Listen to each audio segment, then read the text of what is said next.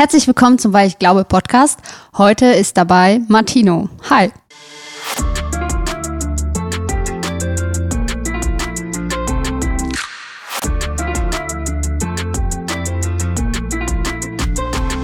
Hi Martino. Ich habe dich eigentlich einfach nur so normal gefragt vor dem Podcast, wie du hergefunden hast und ob es weit war. Und dann sagst du mir einfach so, ja, ich komme gerade aus dem Knast. Ähm, erklär mir das mal bitte. Hast du heute frei und besuchst uns oder darfst du aus dem Knast raus? Ich darf rein und raus, so oft ich möchte. Also äh, ich lebe und wirke mit im Seehausverein. Das ist ein Jugendstrafvollzug in freier Form. Da bin ich jetzt seit dreieinhalb Jahren. Mhm. Genau. Und das ist am Heiner See, hier südlich von Leipzig. Die, direkt am Heiner See, also in einer mega grandiosen Location.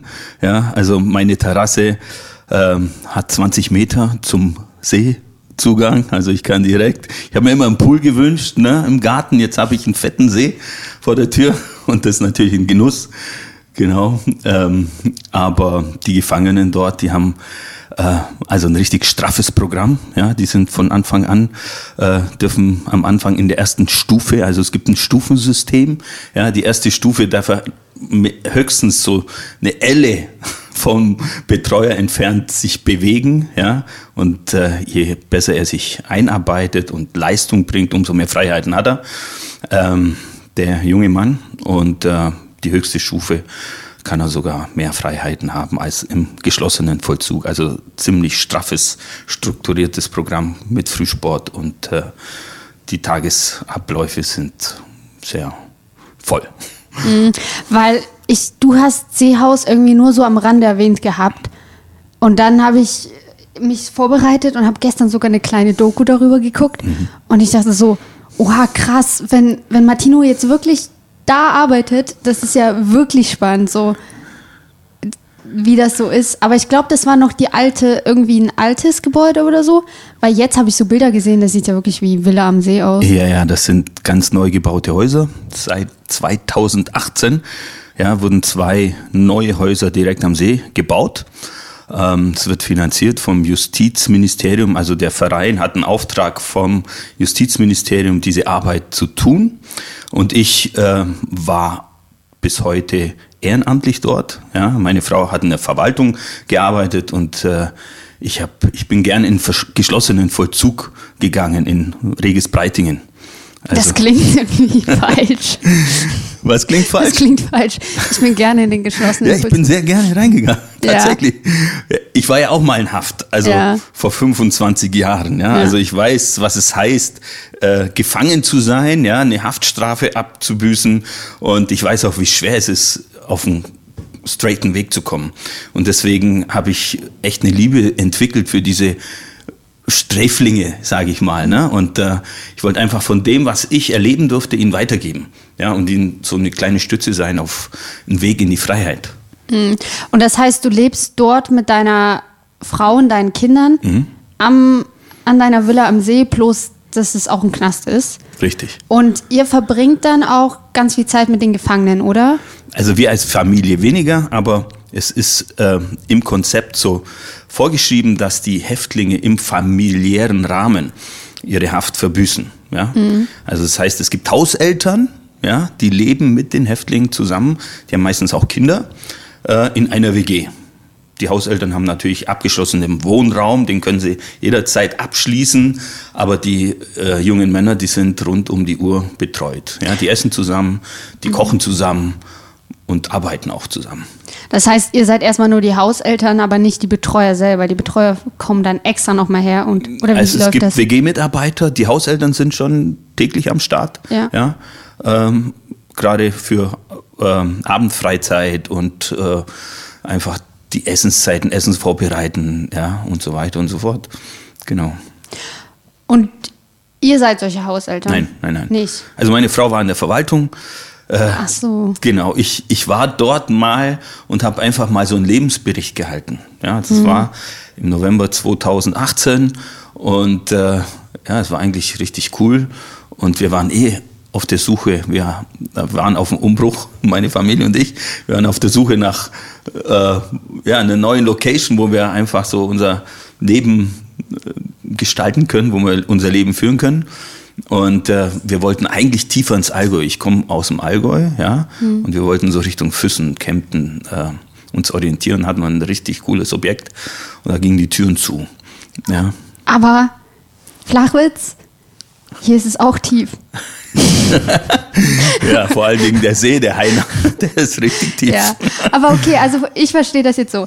Man kann da leben und mehr so in der Verwaltung und ehrenamtlich ja. arbeiten oder man kann dort leben und richtig so einen Hauseltern-Part übernehmen. Aber ihr lebt trotzdem dort. Wir leben trotzdem ja, dort. Hauseltern okay. sind festangestellte Mitarbeiter. Mhm. Ja, und äh, um dort zu leben, äh, gibt es drei Grundvoraussetzungen. Einmal ein Herz für die Jungs, ja, äh, mitarbeiten zu wollen. Mhm. Ja, also man muss schon auf irgendeine Art und Weise mitarbeiten. Bei mir war es ehrenamtliche Mitarbeit oder ist es mit ehrenamtliche Mitarbeit und äh, man muss einfach an Gott glauben. Das sind so die drei mhm. Grundvoraussetzungen. Die haben wir erfüllt und deswegen dürfen wir hier leben. ah, okay. Cool. Und wenn, also ich meine, die Jungs sind ja nicht ohne Grund da. Die haben ja irgendwas verbrochen. Mhm. Die haben irgendwie, ja, manchmal passiert das vielleicht auch unfallmäßig, dass man da reinrutscht, aber meistens steckt da auch viel dahinter. Sehr viel, ja. Und wie, wie würdest du so einen typischen Jungen aus, äh, vom Seehaus beschreiben, wenn er ankommt? Und was denkst du passiert bei euch im Haus? Also in der Zeit, in der sie die Zeit mit euch verbringen und also äh, das Ziel ist natürlich, dass sie äh, das Konzept Familie neu kennenlernen, ja, weil sie die meisten äh, jungen Männer kommen aus zerrütteten Elternhäusern, wenn sie überhaupt welche hatten. Äh, ein Fall jetzt, äh, der mir spontan einfällt, der hat gesagt, also als er fünf war, hatte er sechs, sieben Stiefväter, verschiedene, ja, und einer davon wollte ihn im, in der Badewanne ertränken. Ja, und die Mutter hat ihn äh, gerade noch so irgendwie retten können.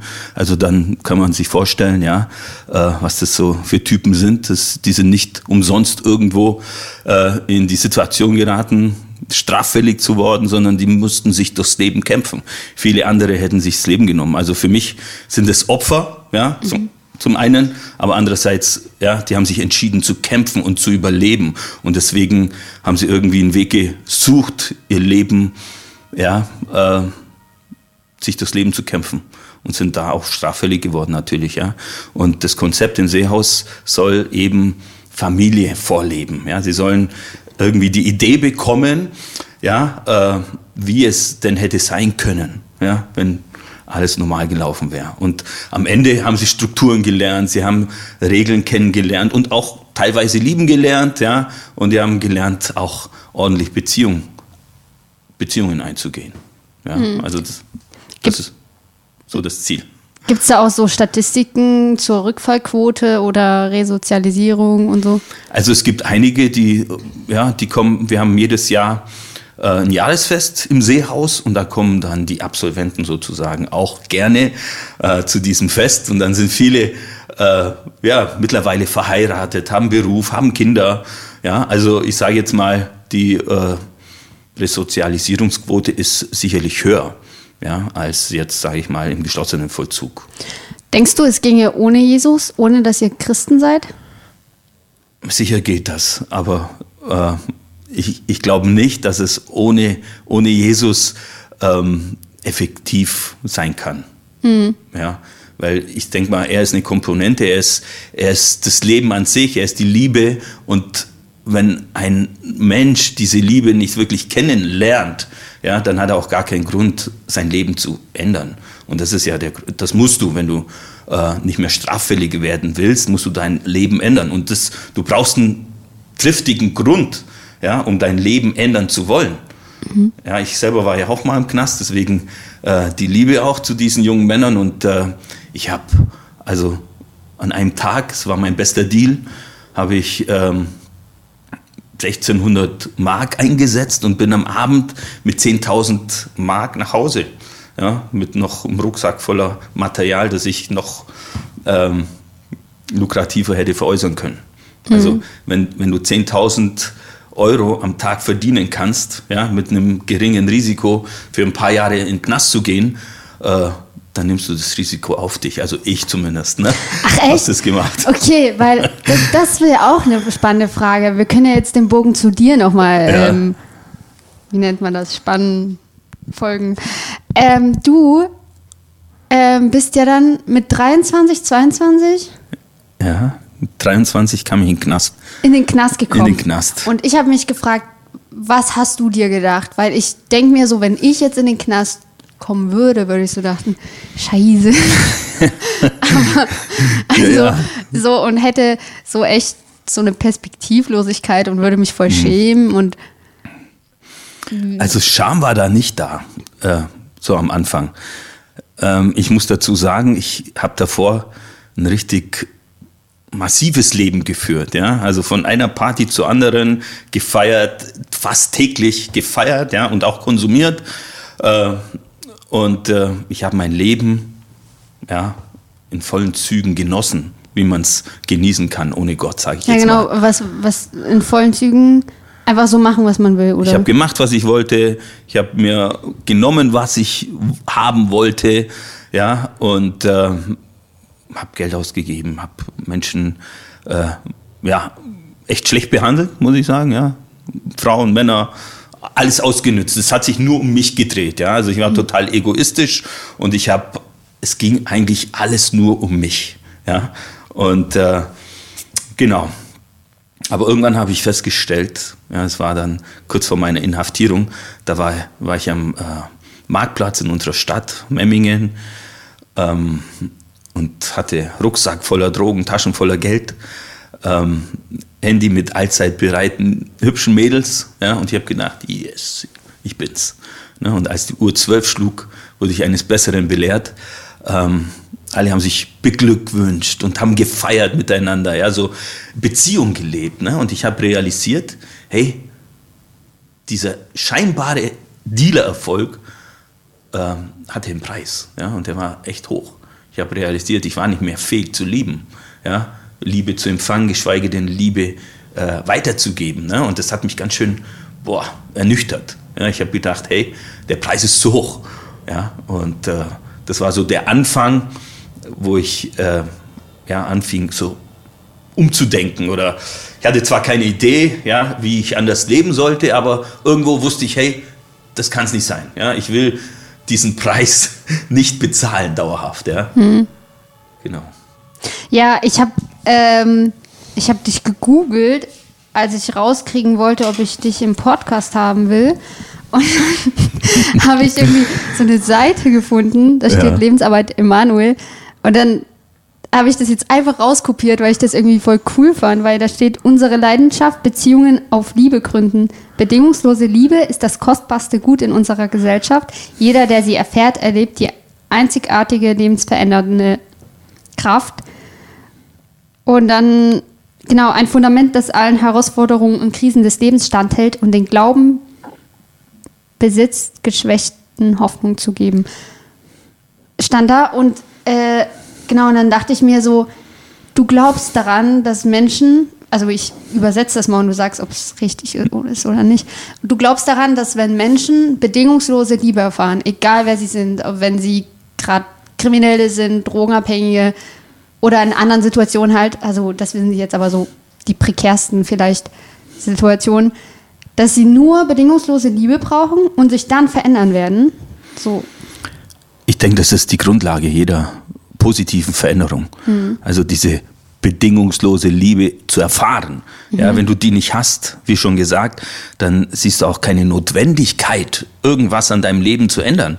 Ja, ich habe ein cooles Leben gehabt, dachte ich, ne, bis ich realisiert habe, dass es einen Preis gekostet hat. Ja, aber ich habe diese Liebe erfahren und die hat mich komplett transformiert. Ja, mhm. und äh, ich habe ja, mittlerweile sechs Kinder.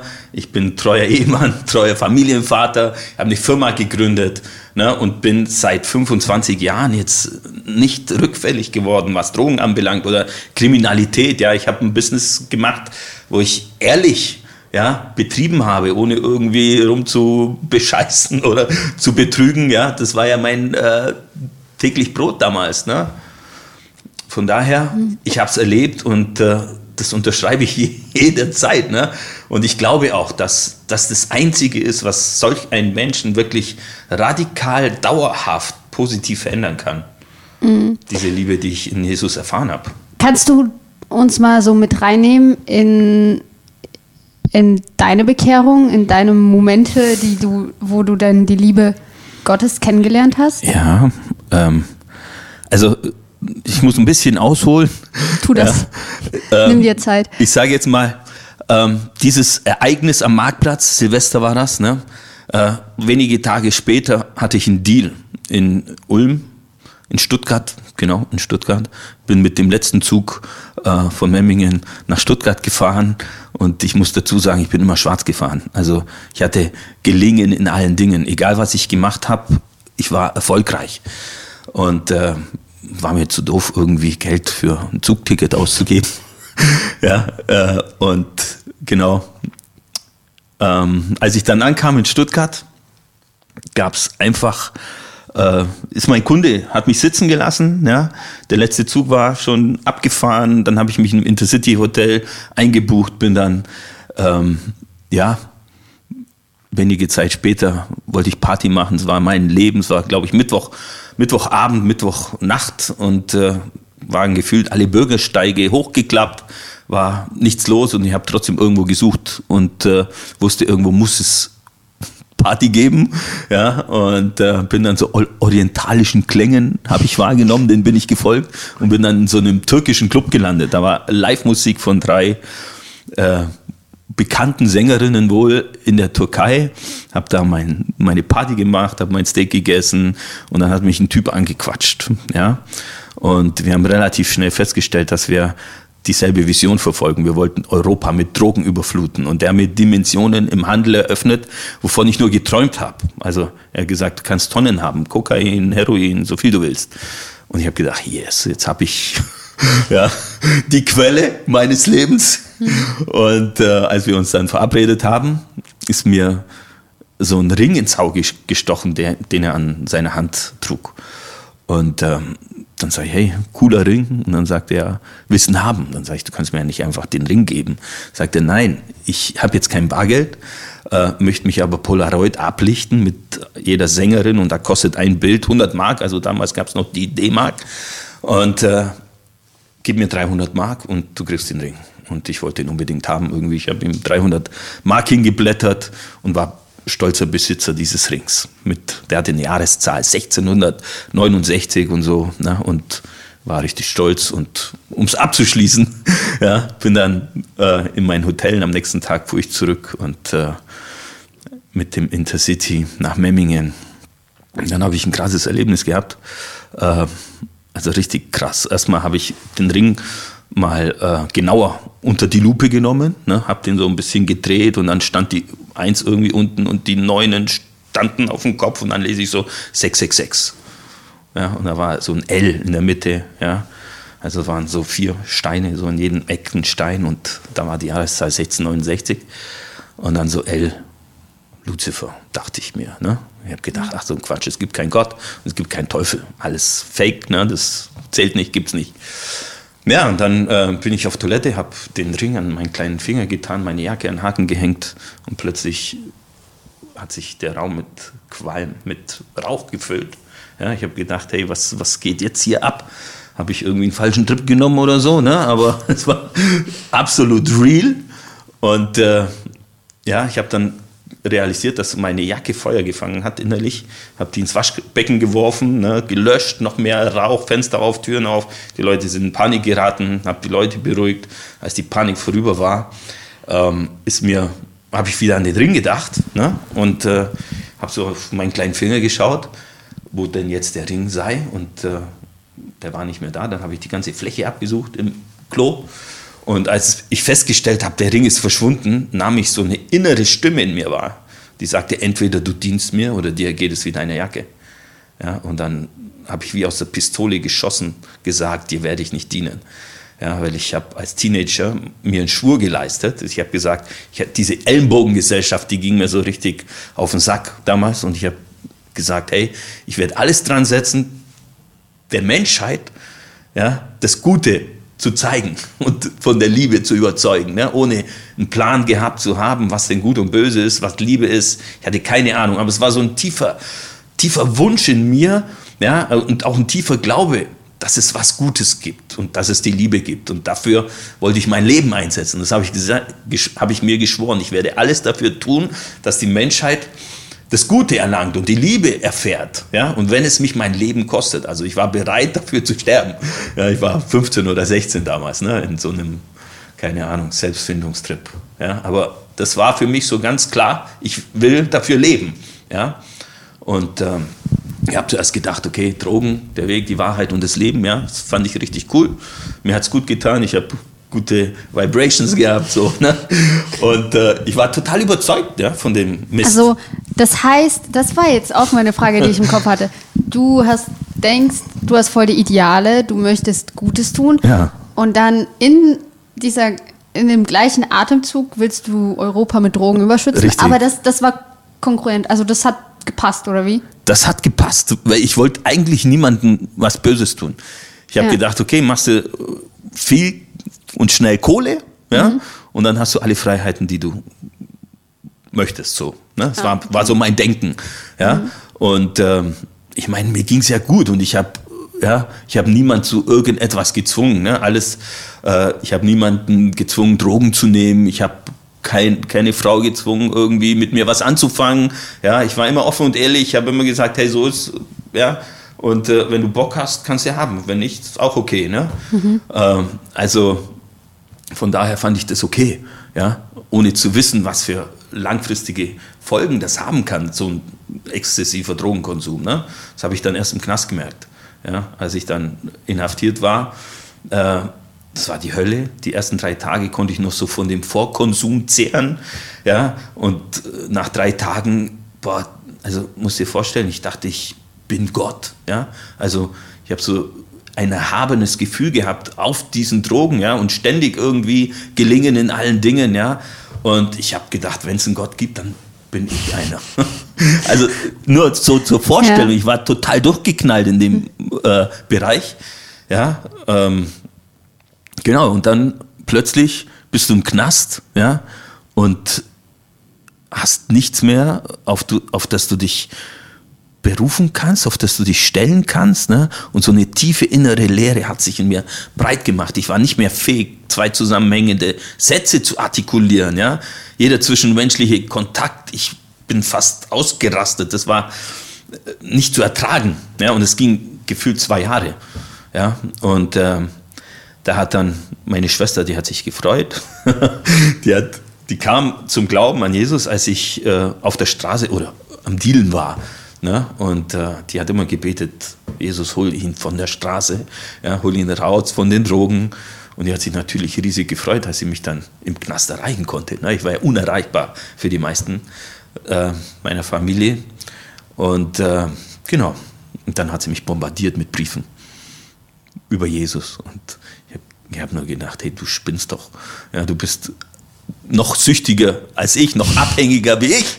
Ja, ich weiß wenigstens wovon, ich kann es sehen, ich kann es konsumieren und ich äh, äh lerne die Auswirkungen, äh, ja, ich erlebe die Auswirkungen und du bist von einem utopischen, nicht beweisbaren Wesen abhängig, ja. Und das war so mein, mein Denken, ja. Und äh, in einem ihrer Briefe schrieb sie dann, ich bete zu Jesus, dass all meine Briefe dich erreichen. Und da wir ja ein richtiger, äh, sage ich mal, ja, Drogen, wie soll ich sagen? Also deutschlandweit habe ich gedealt ne? Mhm. und äh, sind dann ein ganzer ähm, Clan sozusagen. Es war jetzt kein Clan, aber war schon eine Gruppe so. Ne? Mhm ist dann quasi hops gegangen. In ganz Deutschland wurden einige verhaftet, mit denen ich so zu tun hatte, Kunden und Lieferanten. Und deswegen war ich ganz viel auf Schub im Gefängnis. Das heißt also auf Transport. Ja? Dann bin ich, äh, glaube ich, in diesen 16 Monaten, in denen ich gesessen bin, war ich gefühlt drei Monate auf Transport. Und das, damit du deine Kollegen dann nicht im Gefängnis triffst? Oder Ja, da genau? war halt eine Verhandlung nach der anderen und jeder hat gehofft, ich, ja, ich, ich würde dann, also ich empfand es als Schikane für mich damals, ne?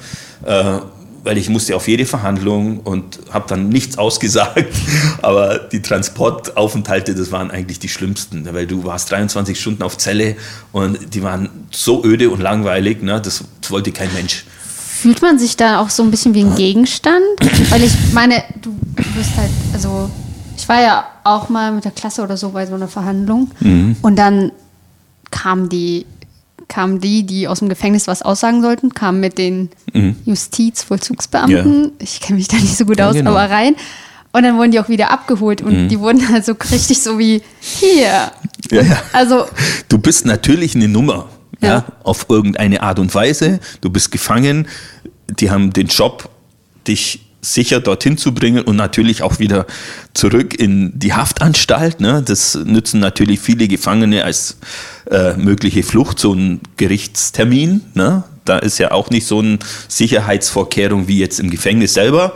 Deswegen, äh, ja, meistens ja mit Handschellen und so, ne, wenn Fluchtgefahr besteht. Ja, aber es war natürlich nicht schön, im Gefängnis zu sein, ne, wenn du in der Zelle bist und äh, schon ja irgendwo innerlich hoffst, jetzt irgendwie das Schlüsselgekleppere wahrzunehmen, ne, weil du weißt, jetzt geht die Tür auf oder jetzt kommt das Essen und ne, jetzt hast du einen Ausgang oder ja, das war natürlich äh, nicht so schön, ne? ja, und wir waren noch bei den Briefen von deiner Schwester. Genau. Du wolltest erzählen, warum es so besonders war. Ja, richtig. Und in einer meiner äh, Also Schubaufenthalte, ne, Ah, ja. in Nürnberg war das, ähm, da kam ich dann ins Gespräch mit einem Mitgefangenen, Nachbar, also Nachbarzelle. Und wir haben uns übers Fenster unterhalten, ja, war ganz nett. Und irgendwann haben wir die Namen ausgetauscht und er hat mir seinen Namen genannt und ich habe gesagt, ich bin der Martino. Und dann sagte er, wie noch? Wie heißt du noch? Dann sage ich, Minkella. Sagt er, nee, oder? Sag ich, ja doch, ich weiß doch, wer ich bin. Dann sagte ich, ich habe einen Brief für dich. Sag ich, wie bitte? Wie kommst du an den Brief von mir? Dann sagte er, als du von Augsburg abtransportiert wurdest, kam Post. Also bin ich in die Zelle gekommen und es kam Post für dich und ich habe den Brief angenommen. Dann hat er mir den Brief meiner Schwester übers Fenster rüber gependelt. Ne? krass. Also habe ich auch gedacht, hey, das kann doch nicht sein, oder? Meine Schwester betet zu Jesus, ja, dass mich alle Briefe erreichen, ja, und ich habe gedacht, kannst beten, was du willst, ne? Und dann pendelt mir ein wildfremder Mann irgendwo in Deutschland, ja, in Nürnberg, den ich nie zuvor gesehen habe, den Brief meiner Schwester rüber. Ja, also ich meine, nach diesem Erlebnis im Zug, das ich hatte, wusste ich, es gibt etwas Übernatürliches. Es gibt den Teufel, davon war ich überzeugt, ja, nach dem, was ich erlebt habe. Und schlussfolgerlich habe ich gesagt, muss es einen Gott geben. Und diesen Gott will ich kennenlernen. Ja? Und ähm, ich hatte dann so meine äh, Prioritätenliste, also oder ja, so Islam, Buddhismus, so die ganzen Religionen und dieser Christus, ja, der war für mich irgendwie äh, im Begriff der Schwachheit. Ja? Also wenn es einen Gott gibt, der ist allmächtig, der ist stark, ja? der lässt sich nicht von ein paar wild gewordenen äh, Juden ans Kreuz nageln. Ne? So habe ich gedacht. Also es war für mich, äh, hatte nichts mit Gott zu tun, weil ich dieses Opfer nicht verstanden habe. Ne? Ja. Und deswegen Und wir müssen jetzt ganz kurz die Pause machen Ja. und dann äh, gleich wieder da. Okay. Ähm, also Jesus war, war nicht Teil deiner, deiner Gottreihe, weil Jesus war ein schwacher Mann. Ja, also in meinem Verständnis, deswegen war er so ganz unten auf meiner Liste. Ähm, aber durch die Erfahrungen, die ich so gemacht habe, ne, also mit dem Brief, das war eine, ein Erlebnis, ne, ist er natürlich rasant nach oben gestiegen. Ähm, eine andere Sache war, ähm, da war so eine Gefangenen-Seelsorgerin aus der Landeskirche, evangelischen, so eine alte Dame, ja, und die hat so Gruppen gemacht. Ja, da haben sie biblischen, biblische Geschichten haben wir danach gespielt und in der Bibel gelesen. Und im Knast, ich meine, du nützt fast alles, um aus, aus der Zelle zu kommen. Und ich war da fleißig mit am Start. Und ähm, dann war Heiliger Abend, Weihnachten. Und dann sind, ist die Seelsorgerin mit ihrer kompletten Familie aufgekreuzt. Ja, äh, die waren teilweise, also waren erwachsene Kinder schon und die haben ein Weihnachtskonzert abgehalten. Ne? Das hat mich so getoucht. Ich habe gedacht, hey, was geht jetzt ab mit mir? Ja, also die Musik war überhaupt nicht mein Style, aber allein die Tatsache, dass sie an diesem heiligen Abend, ja, so ihre Zeit für uns Knackis geopfert haben. Das hat mich so tief in meinem Herzen berührt. Ja, und die haben mir auch von Jesus erzählt. Ne? Und äh, da kamen so, ja, lang, längst vergessene Emotionen so in mein Herz und irgendwie hatte ich überhaupt keinen Bock auf diese Emotionen, ne? Schon gar nicht im Knast, ne? Ich, ich war kurz davor loszuheulen und äh, das ist im Gefängnis äh, nicht so nice, ne? Dann bist du so die, die Pussy, auf Deutsch gesagt, ne? Und äh, bist ja der coole, starke Dealer, ne? Und äh, lässt dir keine Emotionen irgendwie anmerken, außer Stärke und Gewalt. Genau. Aber irgendwie hat mich das schon auch ganz schön getoucht, ne? Und äh, ja, und ich, meine Schwester hat mir auch empfohlen zu beten, das habe ich gemacht, aber es hat sich nichts verändert. Ne? Also in meinem Leben und auch in meinem Denken. Ich wollte nach wie vor Europa mit Drogen überfluten.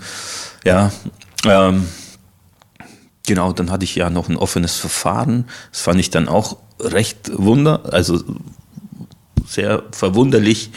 Ich habe einen Antrag gestellt auf einen Sonderbesuch und plötzlich äh, ging meine Knasttür auf und dann stand mein Haftrichter an der Tür. Ja. Ach, die kommen vorbei, die Richter. Ja, das hatte ich eben auch noch nie erlebt. Das, deswegen war es so verwunderlich. Ne? Und äh, dann sagte Herr, Herr Minkeller, ich wollte Sie einfach nur mal besuchen und äh, Sie haben einen Antrag gestellt auf Sonderbesuch und äh, ich bewillige den und ich werde ihm beisitzen. Ne? Und äh, es war noch vor der Verhandlung und dann hat er mir empfohlen, eigentlich ja ähm, danach Therapie zu machen, ja, nach der Verhandlung. Und wenn ich auf Therapie gehe, dann werde ich sofort entlassen. Ja, und das war für mich dann auch schon irgendwie ein Wunder. Ja, das äh, habe ich so noch nie erlebt. Genau. Und dann kam ich auf Therapie, war dann richtig heftig. Und nach Therapie ähm, bin ich eben äh, ja von meiner Schwester eingeladen worden in einen Gottesdienst. Ne? Und weil sie all die, die ganzen zwei Jahre so treu an meiner Seite war und sich interessiert hat für mein Leben, mich besucht hat, mir geschrieben hat, habe ich gesagt, komm, zeig auch ein bisschen Interesse am Leben deiner Schwester, geh in den Gottesdienst. Ja, dann bin ich in den Gottesdienst. Äh, war schon ganz äh, interessant so, ne? War so eine Jugendband mit E-Gitarre. Ich kannte ja nur damals katholische äh, Orgelchoräle und so, ne? Und äh, das war richtig fetzige Musik, ne? Das fand ich richtig cool. Was ich dann nicht so nice fand, das war die Gefühle, die dann wieder in mir aufkamen.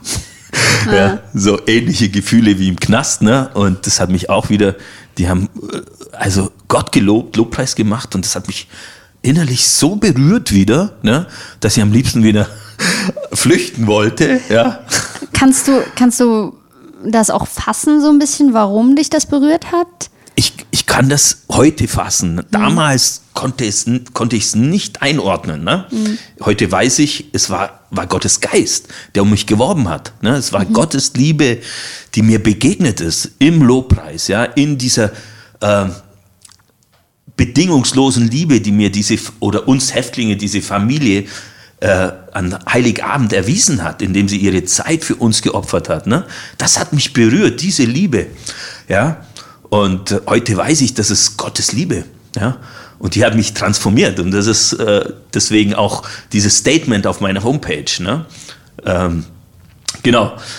Zurück zum Gottesdienst. Ähm, ich wollte tatsächlich abhauen. Ja, also diese Gefühle waren für mich boah nicht erträglich. Ja, also es war so völlig kontrovers zu dem, was ich eigentlich sein wollte. ja, und äh, wollte einfach nur gehen. Und dann habe ich so eine innere Stimme wahrgenommen: Hey, ja, du warst sieben Jahre mit den heftigsten Leuten zusammen, bist nie davongehauen, ge, bist nie abgehauen und jetzt vor diesem frommen Menschen haust du einen Schuh rein, fließt du. Ja, dann hat mein Stolz mich gepackt, bin im Gottesdienst geblieben. Äh, ich kann mich noch erinnern, war so ein Jugendpastor mit äh, Jeanshose, Levis Hose und Cowboystiefel. ja, äh, Und er hat dann irgendwie von den goldenen Straßen im neuen Jerusalem gepredigt. Ich habe gedacht, alles klar, jawohl, nichts verstanden. Ne? Und am Ende des Gottesdienstes kam einer auf mich zu und hat mich, hat mich nach dem Namen gefragt. Ja, und dann, kennst du Jesus? Habe ich gedacht, was ist denn das für ein Spinner? Sag ich, nee, kenne ich nicht. Das, der ist vor 2000 Jahren gestorben. Ja, ist auferstanden. Willst du ihn kennenlernen? Dann habe ich gedacht, spinnt der komplett oder was? Ähm, aber aufgrund dessen, was ich erlebt habe, ne, wollte ich der Sache einfach auf den Grund gehen. Ja? Und ich habe gedacht, okay, wenn er sagt, hey, komm, ich stelle dir vor, dann ja, gehst du einfach mal ganz rotzfrech drauf ein. Sag ich, komm, stell mir vor. Dann sagt er, ja, äh, da ist was zwischen dir und Gott. Dann sage ich, ja, das wäre. Dann sagt er, deine Sünden. Sag ich, wie? Ja, deine Schuld, deine Sünden.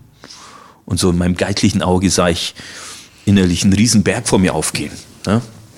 Und ich habe gedacht, okay, also wenn das wahr ist, ja, dann never ever, niemals, hast du keine Chance, zu diesem Gott zu gelangen. Also der Berg an deinen Fehlern. Meine, genau, meine Sünden so, ne? ja. ne? Das war so richtig, also war ein Riesenberg, mhm. ja, wie so eine fette Mauer, also ein Berg, ja, zwischen mir und Gott.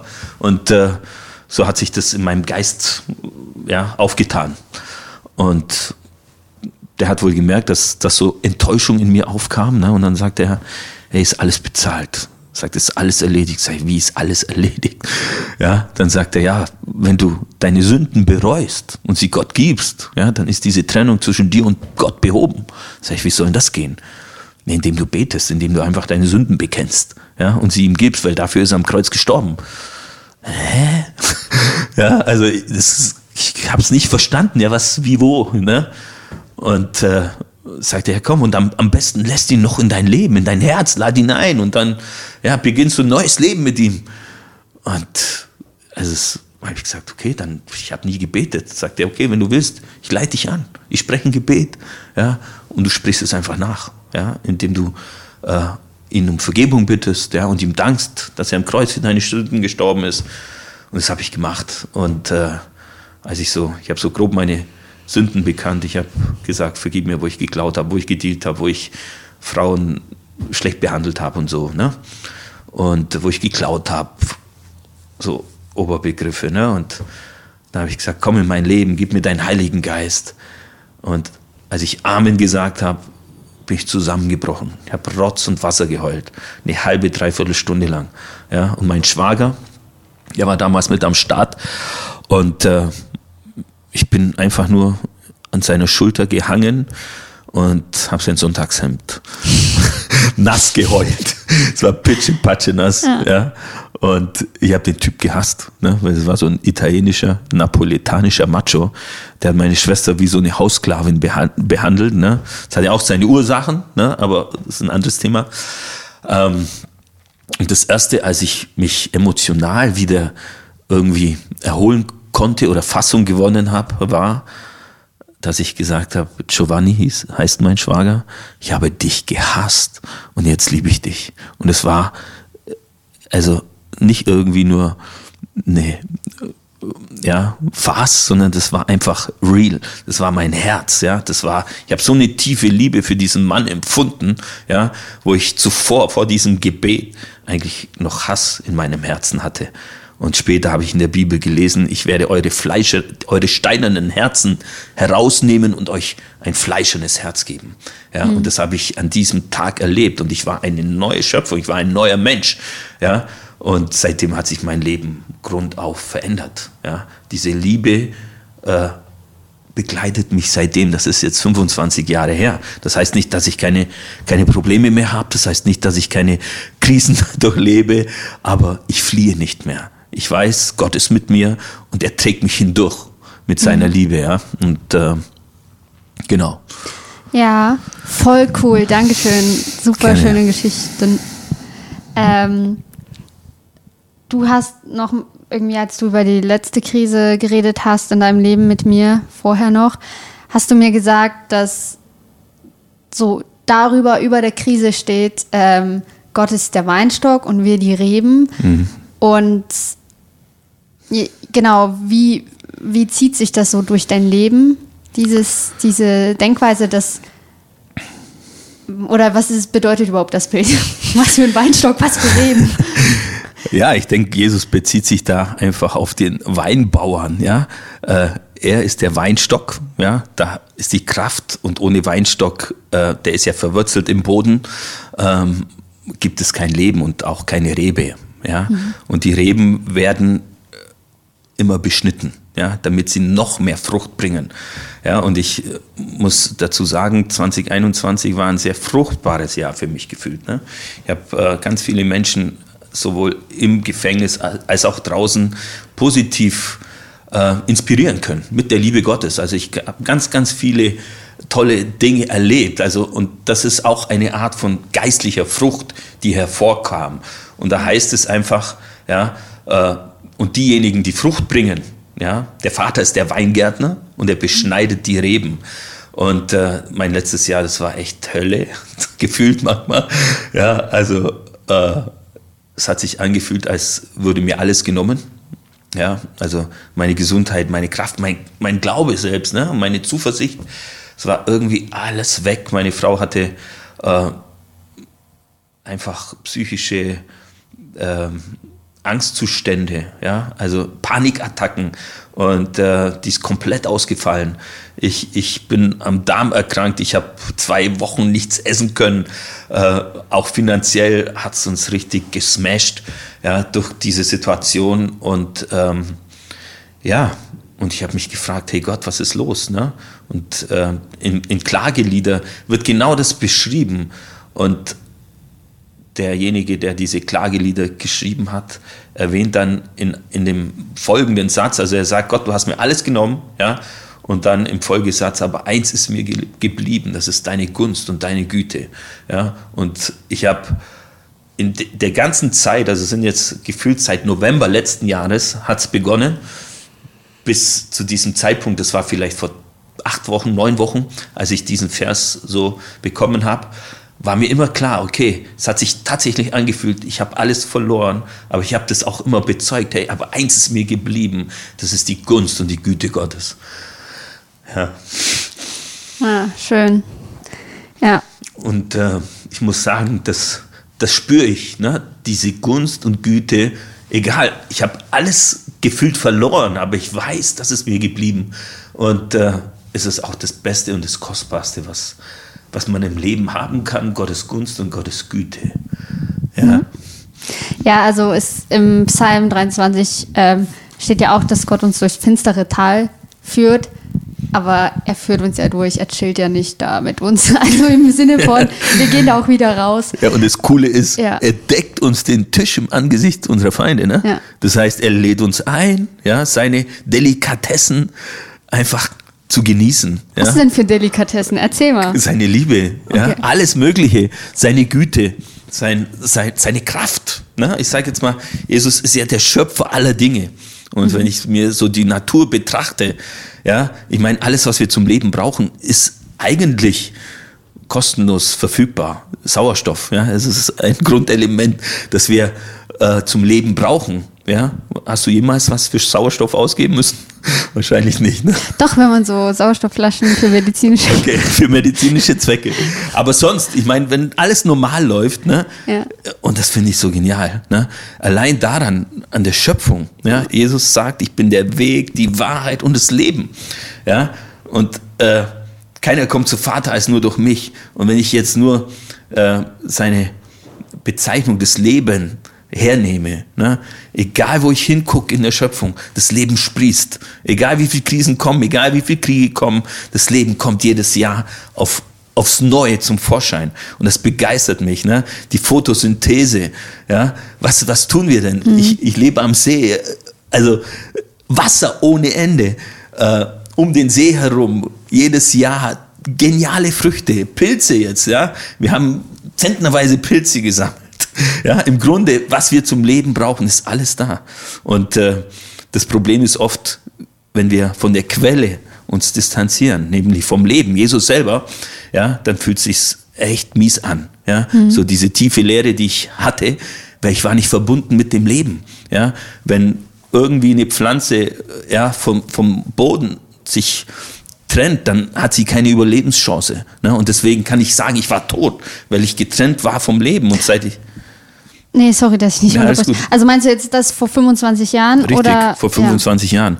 Und äh, das Leben ist natürlich da, aber wie viel, was, was haben wir für Vorstellungen von Leben, was wir denn alles brauchen? Ne? Also, wir haben so, keine Ahnung.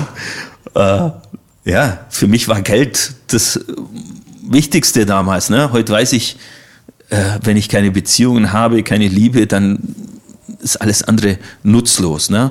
Und ich denke, Gott hat mich so weit zurückgeschnitten, dass ich einfach einzig und allein ja, auf diese Güte und äh, Gnade bauen darf. Ja? Wo, wo alles andere eigentlich ja, so den Wert verliert. Ja?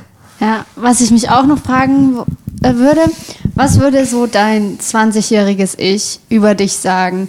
Also erstmal so, wenn, wenn dein 20-jähriges Ich dich auf der Straße treffen würde. Jetzt mich. Ja. Wie, wie fändest also du dich? mein jetziges ja, Ich. wie fändest du dich? Also ich würde sagen, hey, das, der spinnt doch, der ist voll durchgeknallt. Ach echt? Weil ich dachte, vielleicht, vielleicht würde er so stolz drauf sein oder so. Ach so, mein Ich? Äh, Also, äh, Also dein wenn ich 20-jähriges jetzt, ja, dieses 20-jährige Ich, jetzt verstehe ich deine Frage. Okay, so. Ja, natürlich, äh, so ein gewisser Stolz, ne? weil man hat ja sein Leben ähm, schon dafür aufgewandt und das Coole ist eigentlich, ja, ich habe ja einen Schwur geleistet, ne? habe ich ja vorher auch erwähnt und ich lebe darin jetzt. Ne? Ich darf Menschen von, dem, von, der, von der Güte und von der Liebe ähm, erzählen. Ja? Und ich darf ihn einfach darauf aufmerksam machen. Und äh, ich lebe voll darin, in dem, was ich äh, mir selbst geschworen habe. Deswegen sage ich, hey, ähm, ich würde es immer wieder so machen. Und ich ähm, bin eigentlich, ich finde es eigentlich schade, dass ich nicht schon früher im Grunde auf diesen äh, Weg gekommen bin. Genau. Also von daher, ja, Ja, okay, aber wür- würde dein 20-jähriges Ich dich auch ein bisschen durchgeknallt finden? natürlich. Okay. Weil als 20-Jähriger äh, hast du einfach keinen Plan. Ne? Und du hast völlig andere Weltanschauung als, sage ich mal, ich heute. Ja? Und ich als 20-Jähriger damals hätte gesagt, hey, der hat einen Knall. Ja, ganz ehrlich. So wie ich damals gesagt habe, zu dem, der mich äh, gefragt hat, ob ich Jesus kenne, ne? Habe ich gesagt, der spinnt. Ja? Und äh, wahrscheinlich hätte ich mich teilweise auch so eingeschätzt. Ne?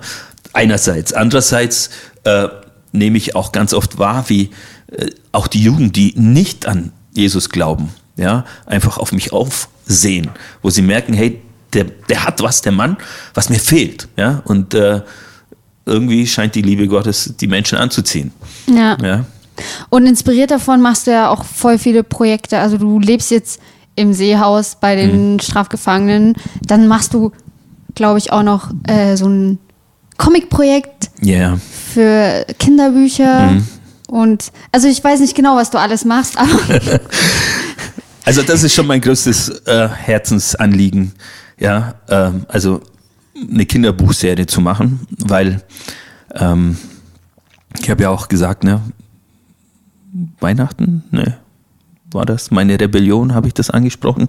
nee, also Nee? wir haben hier Okay. im Podcast noch nicht drüber Genau. geredet. Okay, naja, egal. Aber auf jeden Fall, ich, ich habe so realisiert, dass diese niedlichen Lügen von Weihnachten und Ostern, Osterhase und Christ, bei uns im Allgäu kommt ja das Christkind, ne?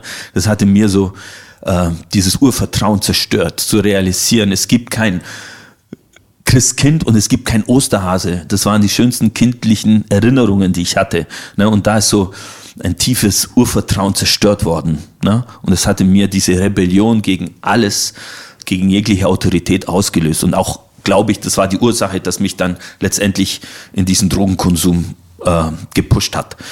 Und ähm, heute ist ja nichts anderes. Ne? Man, man verkauft den Osterhasen und äh, vermittelt den Kindern Fake-Emotionen, ne? weil sie sind nicht real, aufgebaut auf Lügen.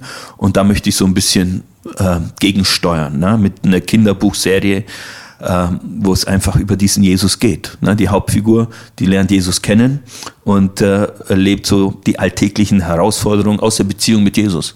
ja, und inspiriert damit so die Freunde und äh, die Mitschüler.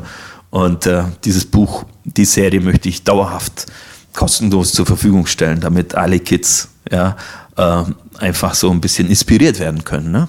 Aber ist dann, dann ist es ja am Ende auch so ein bisschen du als Comicfigur, oder?